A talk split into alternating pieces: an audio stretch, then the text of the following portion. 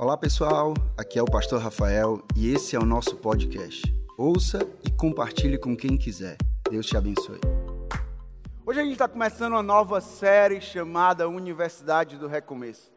E para começar, vamos dar uma salva de palmas celebrando pela vida desses nossos voluntários da arte, gente. A gente pode celebrar. Você viu aqui, talvez você entendeu ali no, no início o que é que esse pessoal está fazendo aí, dançando todo uniformizado, como se fosse aquele pessoal de universidade que dança, que faz ali apresentações e tudo mais. E essa é a nossa intenção, é trazer a cara dessa universidade. A Universidade do Recomeço, a nossa série. E qual é o nosso propósito, né? qual é a nossa intenção com essa série de mensagens? Vai ser o mês de junho todo, quatro domingos falando sobre isso, sobre temas diferentes acerca de recomeço, mas qual é a nossa intenção? A nossa intenção é que, assim como em uma universidade você precisa se inscrever, sim ou não? Você precisa se inscrever para uma universidade. Que você possa hoje decidir se inscrever para essa universidade. Para essa universidade, a universidade do recomeço. E você possa experimentar, você possa desfrutar disso diariamente não apenas no domingo, não apenas hoje, não apenas no mês de junho, mas diariamente na tua vida você possa experimentar de um recomeço. E quando a gente fala sobre recomeço, às vezes as pessoas são levadas a imaginar recomeço como algo novo. Não, não, eu vou viver algo novo. Deixa eu falar para você, recomeço não, não obrigatoriamente significa algo novo, mas talvez seja a mesma coisa feita de uma forma diferente. Talvez você esteja aqui, você precisa recomeçar na sua vida profissional, na sua área profissional, e talvez você vá para uma outra área, realmente algo novo, uma profissão nova, uma área nova. Mas talvez você precise recomeçar no seu GC, no seu grupo de crescimento, no grupo que você está. Não um grupo novo, mas um você novo, você diferente. Talvez você precise recomeçar na sua família, mas não se trata de, ah, não, vou ter uma família nova. Não, não é sobre isso. Mas é um você novo, você vai recomeçar tendo uma atitude diferente, uma postura diferente. Quando a gente fala sobre recomeçar, o conceito de recomeçar, ele é muito fácil de entender. Porque todos nós, em algum momento, nós já precisamos e vamos precisar começar de novo. Não, nós vamos começar de novo, começar de novo na alimentação saudável. Começar de novo no exercício, na atividade física. Começar de novo nos estudos. Começar de novo no nosso desenvolvimento. Começar de novo naquele trabalho. Começar de novo, nós vamos precisar. Nós vamos precisar retomar algo que um, em determinado momento nós paramos e que em um determinado momento nós deixamos um pouco de lado, nós vamos precisar retomar aquele algo. Esse ciclo de recomeço, ele não vai ter fim em nossas vidas. Como eu disse, não é algo de um domingo, não é algo do mês de junho, não é algo para a nossa vida. Nós vamos viver recomeço. Nós vamos ter recomeço nesse mês, vamos ter recomeço no próximo mês, no outro mês, no outro ano, daqui a cinco anos, nós vamos estar vivendo recomeço. Agora imagine aí, imagine você aí no seu lugar. Imagine um mundo sem recomeços e sem segunda chance. Imagine um mundo sem recomeços e sem segunda chance. Você conseguiu imaginar? Sim ou não? Nesse mundo não existiria eu e você. Porque eu e você, nós somos frutos de uma segunda chance, de uma terceira chance, de uma quarta chance. Eu e você, nós somos frutos de um recomeço. Então, se não houvesse recomeço, se não houvesse segunda chance, eu não estaria aqui, você não estaria aqui. Então não tem como imaginar um mundo sem recomeço, um mundo sem segunda chance, porque isso tornaria impossível a existência de qualquer relação, a existência de qualquer relacionamento, porque porque eu vou errar, você vai errar. E é exatamente para isso que nós precisamos do recomeço. É exatamente nesses momentos que nós precisamos recomeçar. Existem pessoas, quando a gente fala sobre recomeço, recomeçar após os erros, Erros que muitas vezes, alguns erros na nossa vida acontecem por falta de informação. Não, eu erro em algo porque eu não tinha todas as informações, e aí eu falhei em algo, eu, eu, errei em algo, em realizar algo, em promover algo. Existem esses erros por falta de informação. Mas também existem os erros que não é falta de informação, é uma questão moral. É uma questão moral minha e sua. E esses erros se chamam pecado. O pecado que atinge a mim, o pecado que atinge a você, e o pecado que atinge as pessoas ao nosso redor, esse é um erro moral chamado pecado. É interessante que quando a gente fala sobre erro, sobre recomeçar, todo mundo precisa recomeçar. Casais precisam recomeçar após crises. Famílias precisam recomeçar após lutas, desafios, perdas. Profissionais precisam recomeçar após demissões, após perder um emprego, após a sua, a sua empresa não ter sucesso. Nós precisamos recomeçar. Agora a questão, ok, eu estou entendendo que hoje é um domingo sobre recomeçar. Mas qualquer que seja o caso, qualquer que seja o caso dos erros que nós cometemos, sim, nós vamos cometer erros, sim, nós vamos errar na nossa vida, porque ninguém aqui é perfeito. Aqui não é uma celebração da perfeição, não. Aqui são pessoas imperfeitas que vão errar, que vão falhar. Mas nós também não vamos celebrar imperfeição, não vamos ser pessoas medíocres. Não, nós queremos crescer, nós queremos nos desenvolver, nós queremos avançar. Mas preste atenção nisso, qualquer que seja o caso, a pior consequência dos nossos erros, a pior consequência dos nossos erros é o manto de vergonha que nos cobre depois daquilo que nós cometemos. Sim ou não? A gente erra em algo, a gente erra com uma pessoa, a gente peca em algo ali, a gente falha com uma pessoa, e aí a pior coisa não é o erro em si, não é a falha em si, a pior coisa para a gente é a vergonha que nos cobre. A nossa vida é coberta por uma vergonha. Nós ficamos com vergonha de falar com aquela pessoa, ficamos com vergonha de chegar ali na família, ficamos com vergonha de chegar no trabalho, ficamos com vergonha de ir para a igreja, por quê? Por causa daquilo que nós fizemos, nós cometemos. A vergonha é um sentimento, uma experiência intensa e dolorosa. A vergonha, ela produz em nós coisas que que não são muito boas, que não nos levam para o nosso propósito, porque a vergonha ela nos isola. Primeira coisa, a vergonha ela nos isola. Outra coisa, a vergonha ela nos distancia de Deus. Primeiro eu vou me isolar e por estar isolado eu vou me distanciar de Deus. Outra coisa, a vergonha ela nos priva de vivermos a plenitude do nosso propósito. E a vergonha ela nos enterra mesmo estando ainda vivo. É isso que a vergonha faz comigo e com você. Quando eu estava olhando para essa mensagem, eu lembrei dessa história. Lembrei lá do início, em Gênesis, Adão e Eva. Adão e Eva foram colocados ali no jardim e foi confiado a eles a administração do jardim, o jardim do Éden. E ali eles estavam cuidando, Deus deu direcionamentos para eles acerca daquilo que eles deveriam fazer. E acontece que em determinado momento eles desobedecem, eles erram, eles erram em algo. E aí o que é que aconteceu com Adão e Eva? Adão e Eva se esconderam quando eles ouviram os passos de Deus no jardim. Quando eles ouviram que Deus estava vindo ali no jardim, os passos de Deus, eles se esconderam. Se esconderam por quê? Por causa da vergonha. Porque é isso que a vergonha do erro faz na minha vida e na sua vida ela quer nos afastar de um relacionamento com Deus, ela quer nos afastar da presença de Deus. Mas saiba de uma coisa: quando o erro vem, quando nós cometemos um erro e a vergonha toma conta das nossas vidas e nós nos afastamos de Deus, entenda uma coisa: não foi Deus que se afastou de você, foi você que se afastou de Deus. Quando a vergonha vem, não foi Deus que se afastou de você por causa do seu erro, foi você que se afastou de Deus. O erro e, consequentemente, a vergonha querem colocar um ponto final na nossa história. O erro e, consequentemente, a vergonha querem colocar um ponto final na minha história e na tua história. Querem dizer que esse erro, que esse pecado, que esse passado é o ponto final, a tua história acabou aqui. Mas eu amo o fato, eu amo o fato de que recomeçar, diga comigo, recomeçar. Diga comigo, recomeçar eu amo o fato de que recomeçar é uma especialidade de Deus.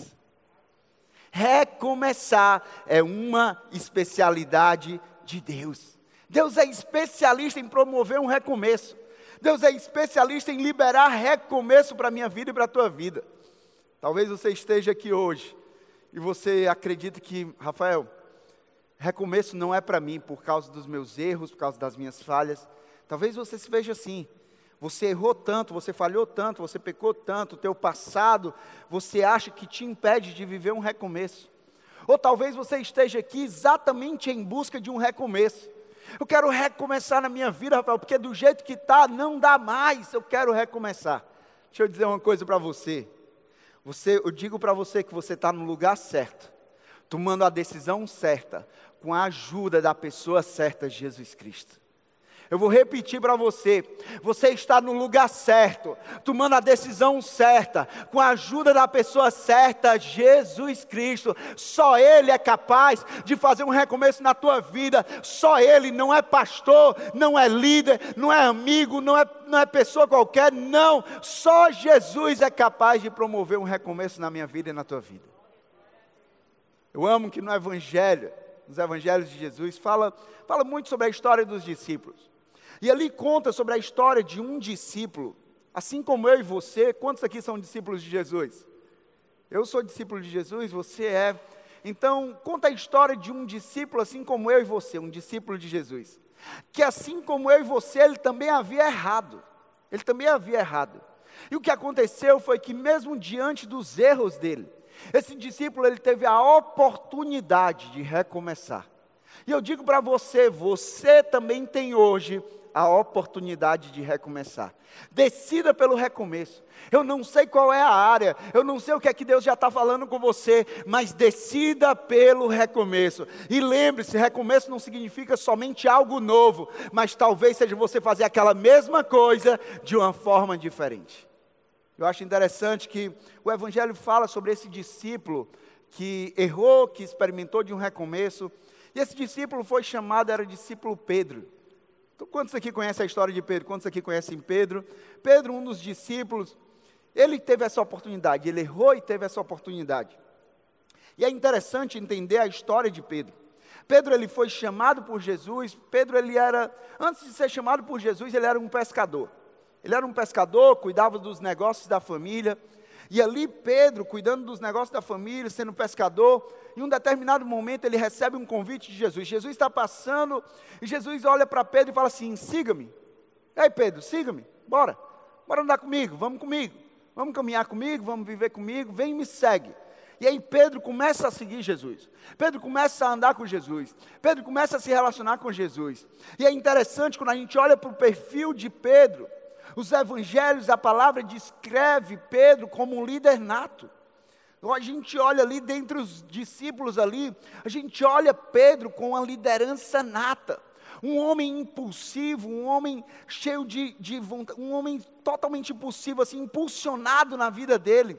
E quando a gente olha para a história de Pedro, a gente vai ver que quando Jesus, ele veio andando sobre as águas, ao encontro dos discípulos naquele barco, quem foi que saiu do barco para encontrar Jesus? Pedro. O homem impulsivo, o líder, o líder nato. Enquanto os outros estavam no barco, ele falou assim: Não, eu quero encontrar Jesus, eu quero ver Jesus, eu quero andar sobre as águas ao encontro de Jesus, eu quero isso. Quando Jesus ele foi, ele estava sendo entregue ali no Getsemane, ele foi traído por Judas e entregue aos guardas. Foi quem foi que puxou a espada e cortou a orelha de um soldado chamado Mal? Quem foi? Pedro. Então, esse homem impulsivo. E é interessante que em um determinado momento, olha o que aqui Pedro fala. Mateus 26, versículo 33 ao 36. Vocês estão comigo, amém? Mateus 26, 33 ao 36. Pedro chegou a dizer isso a Jesus. Pedro respondeu: Ainda que todos te abandonem, eu nunca te abandonarei. Respondeu Jesus: Asseguro que ainda, Pedro, acha tua bola, Pedro. Ainda esta noite, não vai ser amanhã, não vai ser daqui a uma semana, não vai ser daqui a um mês, não vai ser daqui a um ano, não, não, Pedro, ainda esta noite. O que é que vai acontecer? Antes que o galo cante, três vezes, você me negará. Mas Pedro declarou: mesmo que seja preciso que eu morra contigo, eu nunca te negarei. E todos os outros discípulos disseram o mesmo. Então Jesus foi com os seus discípulos para um lugar chamado Getsemane e lhes disse: Sentem-se aqui enquanto vou ali orar. É interessante que aqui a gente vê Pedro dizendo: Ei, eu não vou te abandonar, Jesus. Ainda que eu tenha que morrer contigo, eu não te abandono. Mas não foi exatamente isso que aconteceu em sequência. Logo após alguns versículos, a gente olha na história mais à frente, versículo 69, desse mesmo capítulo, 26. 69 ao 75, olha o que é que Pedro fez. Pedro estava, diz assim: Pedro estava sentado no pátio, e uma criada, aproximando-se dele, disse: Você também estava com Jesus, o Galileu. Mas ele o quê? Negou. Ele o negou diante de todos, dizendo: não sei do que está falando. Depois saiu em direção à porta, onde outra criada ouviu e disse aos que estavam ali: Este homem estava com Jesus, o Nazareno. E ele, jurando, o que é que ele fez? Negou outra vez. Negou outra vez. Não conheço esse homem. Pouco tempo depois, os que estavam por ali chegaram a Pedro e disseram: Certamente você é um deles. O seu modo de falar o denuncia. Aí ele começou a lançar maldições e a jurar: Não conheço esse homem. Imediatamente um galo cantou. Então Pedro se lembrou das palavras que Jesus tinha dito: Antes que o galo cante, você me negará três vezes. E saindo dali, chorou amargamente. Ao negar Jesus pela terceira vez, Pedro ele não lembrou simplesmente das palavras de Jesus, mas Pedro lembrou das palavras dele dita a Jesus. Eu nunca vou te abandonar. Ainda que eu tenha que morrer contigo, eu jamais te abandonarei. E aí Pedro se encontrou nessa situação onde ele tinha errado, onde ele tinha traído, onde ele não tinha cumprido, cumprido aquilo que ele tinha prometido. E ali Pedro chora, ali Pedro sente vergonha. Ali um arrependimento toma conta dele. Isso porque Jesus ali estava sendo preso e ele ia ser crucificado. Jesus ia ser morto. Ou seja, Jesus, Pedro tinha negado Jesus e ne, Jesus ia ser, ia ser crucificado na última oportunidade, talvez, que Pedro tinha de confessar Jesus diante dos homens. Ele negou. Ele negou Jesus. O que é que isso fala para mim e para você? Que a história de Pedro poderia ficar marcada pelo fato, poderia ficar marcada por isso, pelo fato dele ter negado Jesus e em seguida Jesus ter sido crucificado. A história de Pedro poderia parar aí, poderia ser um ponto final. Assim como a minha história, a tua história poderia estar com um ponto final exatamente onde nós estamos. Mas acontece que Jesus decide aparecer a Pedro. Depois de tudo isso, depois de negar, Jesus decide aparecer a Pedro, para que Pedro pudesse experimentar de um recomeço. E é isso que Jesus está fazendo comigo e com você hoje. Aquilo que você acha que é um ponto final na tua história, Jesus aparece hoje a você por meio dessa palavra, para dizer que tem um recomeço para você hoje. Eu não sei qual é a área, eu não sei no que é, mas tem um recomeço para você hoje. Então hoje nós vamos aprender na Universidade do Recomeço sobre o recomeço de Pedro. Quatro lições sobre o recomeço de Pedro. Primeira lição, anota aí.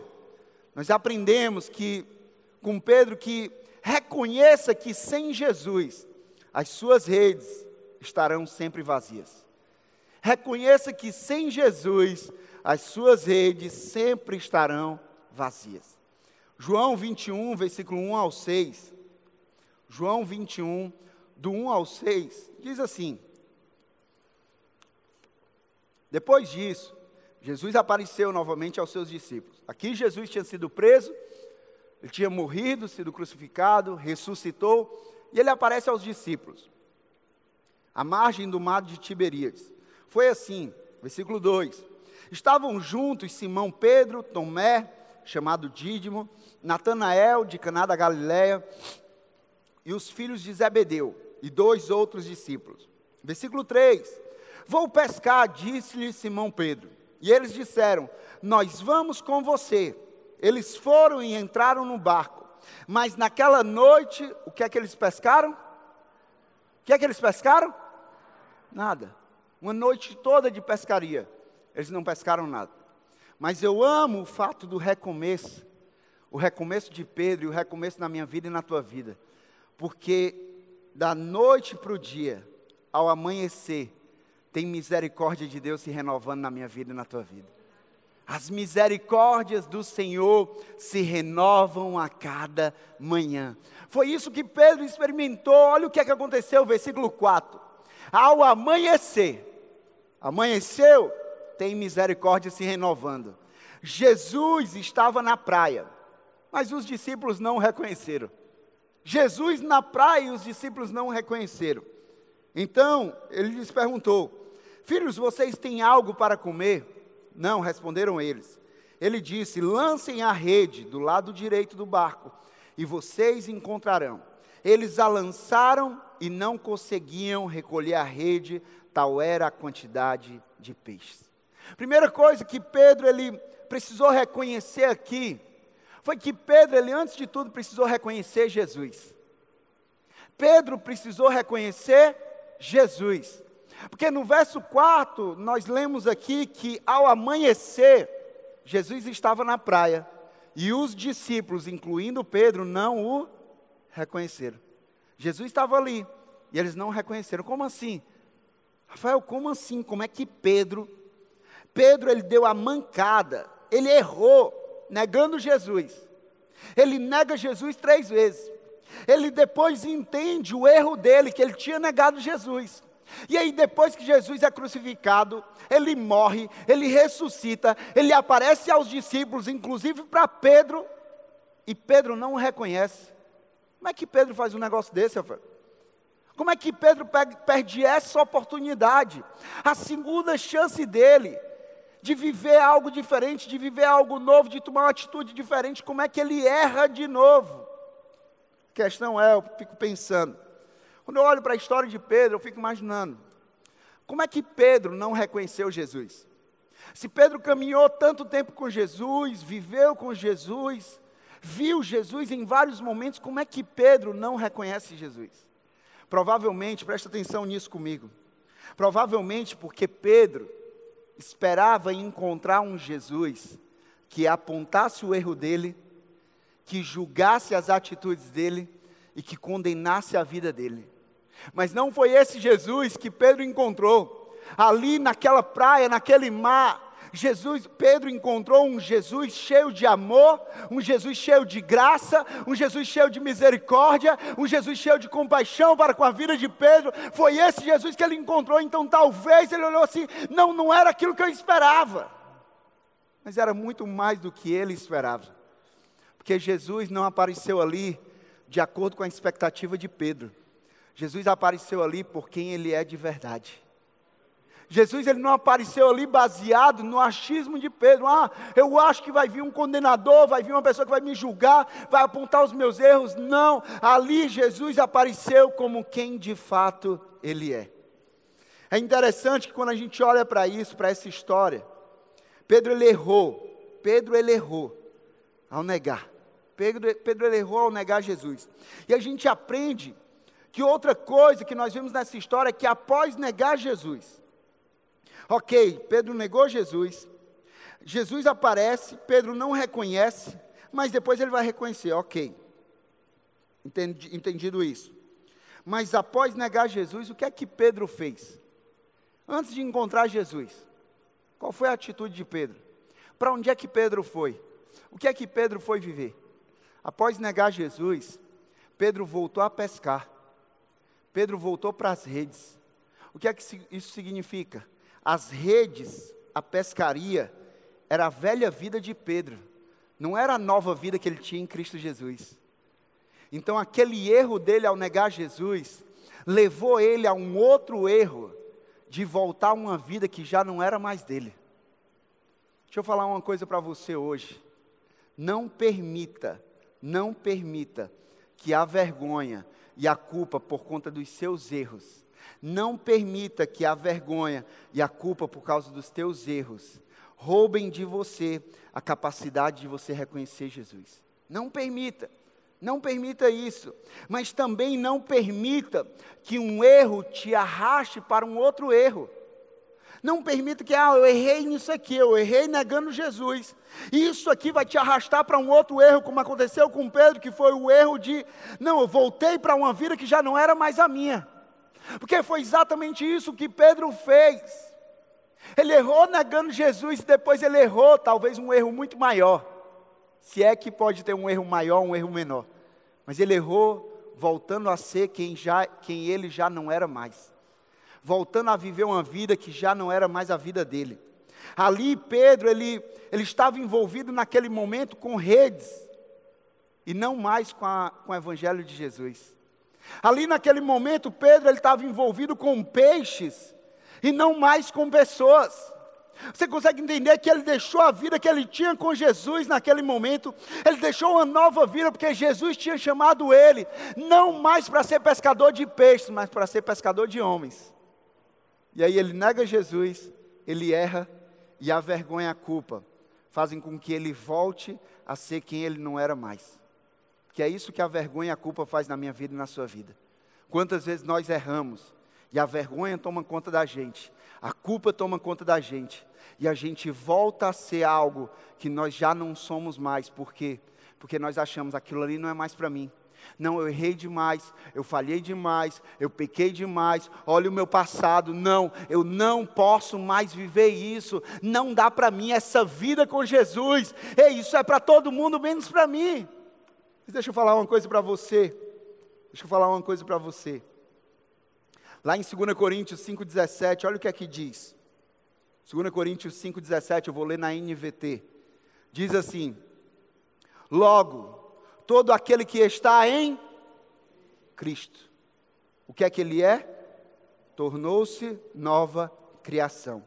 A velha vida acabou e uma nova vida teve início. Deixa eu falar isso para você mais uma vez. A velha vida acabou e uma nova vida teve início. A velha vida acabou e uma nova vida teve início. O que isso fala para mim e para você é: ei, essa vida não te pertence mais. Voltar para isso que você já não é mais, isso não te pertence mais. Esses velhos hábitos, essa rede, esse comportamento, isso não te pertence mais. Agora, em Cristo Jesus, você é uma nova criatura com uma nova identidade, com novos valores, com novos princípios, com um propósito. É isso que você tem. E ali Pedro, ele tinha voltado para essa vida. Ele tinha voltado para a velha vida. Isso aqui fala para mim e para você. Presta atenção nisso. Se você errou, se você errou, não permita que a vergonha e a culpa te façam retornar à velha vida. Mas ao errar, permita que a graça te conduza a um recomeçar. Vou repetir de novo isso para você. Se você errou, e você vai errar, porque nós não somos perfeitos, não permita que a vergonha e a culpa te conduzam a uma velha vida, a quem você era. Mas ao errar, permita que a graça te conduza a um recomeço. Permita que a graça te leve a um recomeço. Porque a graça de Deus não é justificativa para pecar, desculpa para pecar, para viver de qualquer jeito, não. A graça de Deus é exatamente o poder para vencer o pecado. Se você errou, então, não corra de Deus para retroceder, mas corra para Deus para recomeçar. Porque o maior problema é que as pessoas erram e correm de Deus. Fala assim: não, não posso estar na igreja porque eu sou sujo. Não, não posso orar porque eu sou sujo. Não, não, não posso ler a Bíblia porque eu sou sujo. Meu amigo, entenda. É exatamente porque você está sujo que você precisa se limpar. E só quem é capaz de te limpar é Jesus Cristo. Só quem é capaz de fazer isso na tua vida é Jesus Cristo. Então, se você errou, a partir de agora, daqui em diante, não corre de Deus com vergonha, mas corre para Deus para você ser transformado. Não corre de Deus para você retroceder na tua vida, para você voltar a ser quem você já não é mais, mas corre para Deus para que você possa recomeçar. Outra coisa aqui que Pedro precisou entender, ele precisou entender que sem Jesus, as suas redes estariam sempre vazias. Sempre vazias. Sem Jesus, o vazio e a tristeza passam a fazer parte do nosso cotidiano. A gente leu que os discípulos eles passaram a noite pescando e o que é que eles pescaram? Nada. Por quê? Porque naqueles momentos eles estavam sem Jesus. Mas ao amanhecer, ao amanhecer, da noite para o dia, eles têm a oportunidade de recomeçar, fazendo a mesma coisa, com o mesmo barco, com as mesmas redes, mas de um jeito diferente, porque agora eles não estavam fazendo debaixo da força dele, debaixo da habilidade deles, agora eles estavam fazendo com Jesus, pela graça de Jesus. E aí Jesus disse para eles lançarem a, a rede, e o que é que aconteceu? Aquela rede veio cheia de peixes.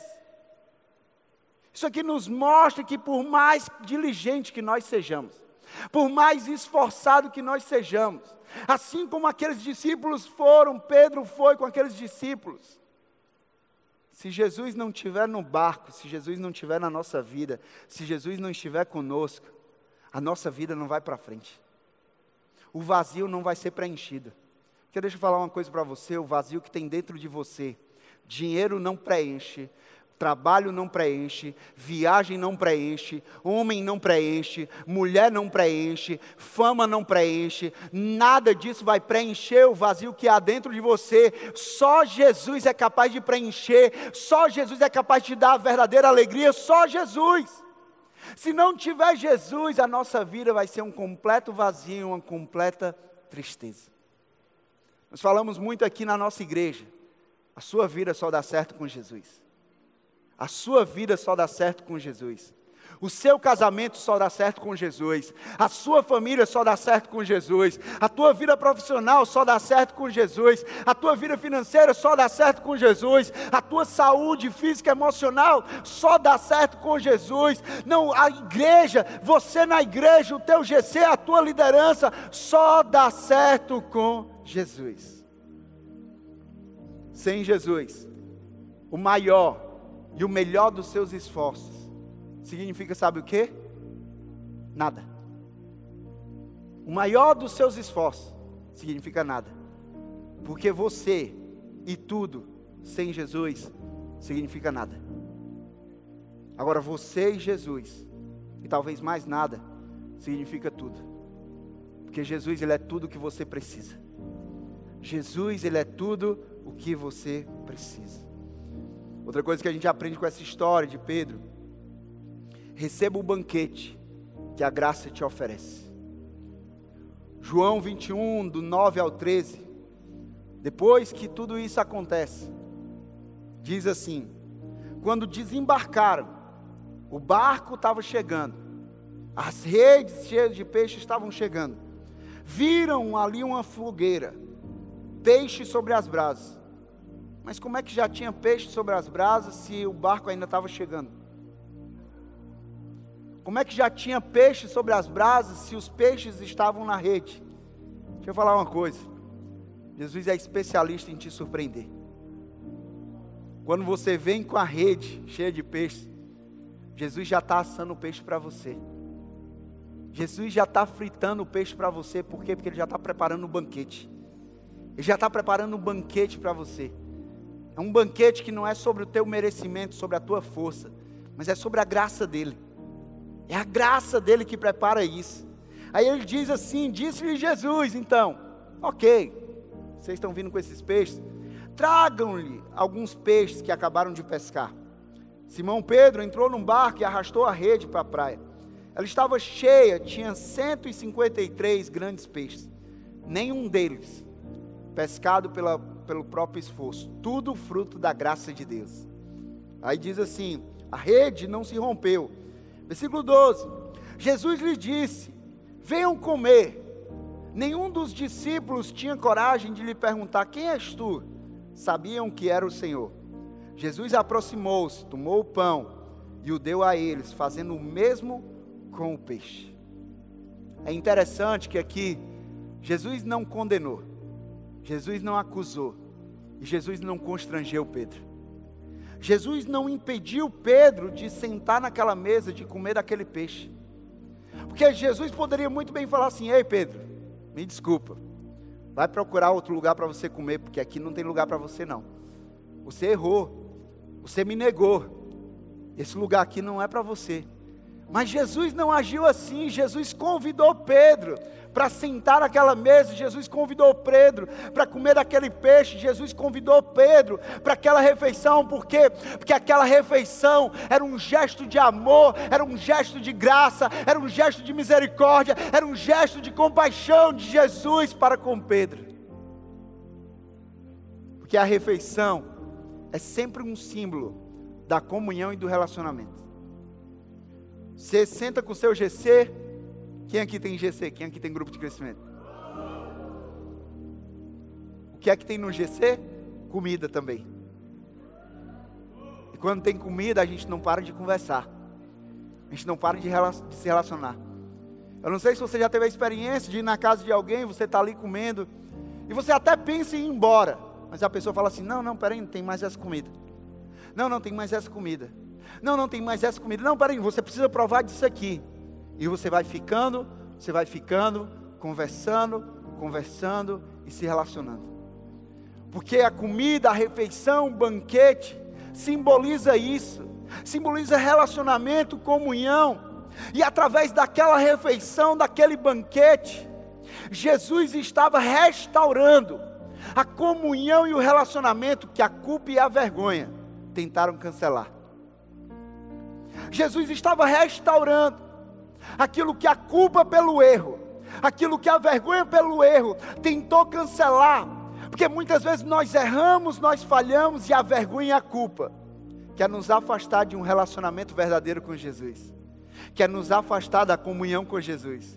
E aqui Jesus está dizendo: Ei, acima dos teus erros, eu te amo, independente das tuas falhas, eu te amo. Independente do teu passado, eu te amo. Tem lugar na mesa para você, tem lugar na mesa da graça, tem lugar no banquete da graça. Não importa a tua história, não importa o teu passado, não importa o que você fez, importa o que eu fiz por você e eu assegurei um lugar nessa mesa para você. Por isso, hoje, receba do banquete que a graça te oferece. Ah, Rafael, mas eu não mereço. Eu também não mereço. Mas deixa eu te falar uma novidade, uma boa notícia. Nós não merecemos, mas Ele, Jesus, nos fez merecedores por meio da cruz dele. Ele nos fez digno de sentar essa mesa por causa do sacrifício dele. Então receba desse banquete. É interessante analisar Judas e Pedro. Ambos erraram. Ambos traíram Jesus. Judas traiu Jesus em troca de 30 moedas de prata. Ele entregou Jesus. Pedro traiu Jesus, negando três vezes em prol da segurança dele. Aquele que tinha dito que morreria com Jesus, negou Jesus para que ele não morresse, para que não fosse preso. Então ambos erraram. Qual é a diferença entre eles? Qual a diferença entre Judas e Pedro? A diferença é que Judas não se permitiu recomeçar. Ele se desesperou e ele não se permitiu recomeçar. E Pedro se permitiu. Pedro sentou novamente na mesa com Jesus. Pedro desfrutou do banquete de Jesus e Pedro pôde recomeçar. Termino terceiro ponto. Terceiro, termino não. Terceiro ponto que a gente aprende com com a lição de Pedro, com a história de Pedro, a gente aprende a resgatar o seu amor pelo Senhor. Resgate o seu amor pelo Senhor. João 21, 15 a 18, tem uma conversa bem conhecida, onde Jesus chega para Pedro e fala assim: Pedro, tu me amas? Quem aqui já ouviu essa história? Pedro, tu me amas? Pedro diz: Eu amo, Senhor, pois apacenta minhas ovelhas. Pedro, tu me amas? Eu amo, Senhor, pois apacenta minhas ovelhas. Pela terceira vez, Pedro, tu me amas, eu amo, Senhor, pois apacenta as minhas ovelhas. O que Jesus, por três vezes, Jesus perguntou a Pedro: Pedro, você realmente me ama? Mas o que Jesus estava fazendo ali, não era um acerto de contas com Pedro sobre o passado dele. O que Jesus estava fazendo ali, era um alinhamento com Pedro do futuro dele. Jesus não estava acertando contas com o passado. Jesus estava alinhando Pedro com o futuro que Deus tinha planejado para ele. Pedro, tu me amas. Pedro, tu me amas, pois apacenta as minhas ovelhas. Jesus poderia muito bem ter falado: Pedro, por que, é que você fez aquilo? Por que, é que você me negou? Por que, é que você não me confessou diante dos homens? Jesus poderia ter perguntado a Pedro, ter dito a Pedro: Pedro, bem que eu te disse. Por que, é que você não me ouviu? Eu tentei te alertar. Mas Jesus não fez isso. Jesus focou no único ingrediente que ele julgava fundamental e determinante para que Pedro pudesse recomeçar. Esse ingrediente é o amor. Jesus focou no amor. Que o amor é a causa, o amor é a essência. João 14, 15, Jesus diz, palavras de Jesus: Se vocês me amam, que é que vocês fazem? Obedecerão aos meus mandamentos. Se vocês me amam, dizem tanto que me amam, vocês obedecerão aos meus mandamentos. Hoje Jesus não tem muitas perguntas para você. Hoje Jesus tem apenas uma pergunta para você. Você me ama? Lucas, você me ama? Nicole, você me ama? Ei, você me ama? Pois se você me ama, obedeça os meus mandamentos. Obedeça os meus mandamentos. Por quê? Porque quando eu obedeço aos seus mandamentos, quando obedecemos aos seus mandamentos, o nosso caráter é trabalhado. Muitas vezes nós queremos já mudar as nossas atitudes, os nossos comportamentos, mas a mudança com Deus, ela não acontece de fora para dentro, ela acontece de dentro para fora. Quando nós obedecemos os seus mandamentos, a sua palavra, a sua verdade, Deus ele começa a trabalhar no nosso caráter. Deus ele começa a agir no nosso interior. Deus ele começa a trabalhar, reforçar, restaurar a nossa identidade, não aquilo que nós queremos voltar a ser, mas aquele que de fato nós somos em Cristo Jesus. Ele começa a trabalhar isso e ele fortalece a minha vida e a sua vida. Ele nos torna pessoas ainda mais fortes. Por quê? Por causa dele.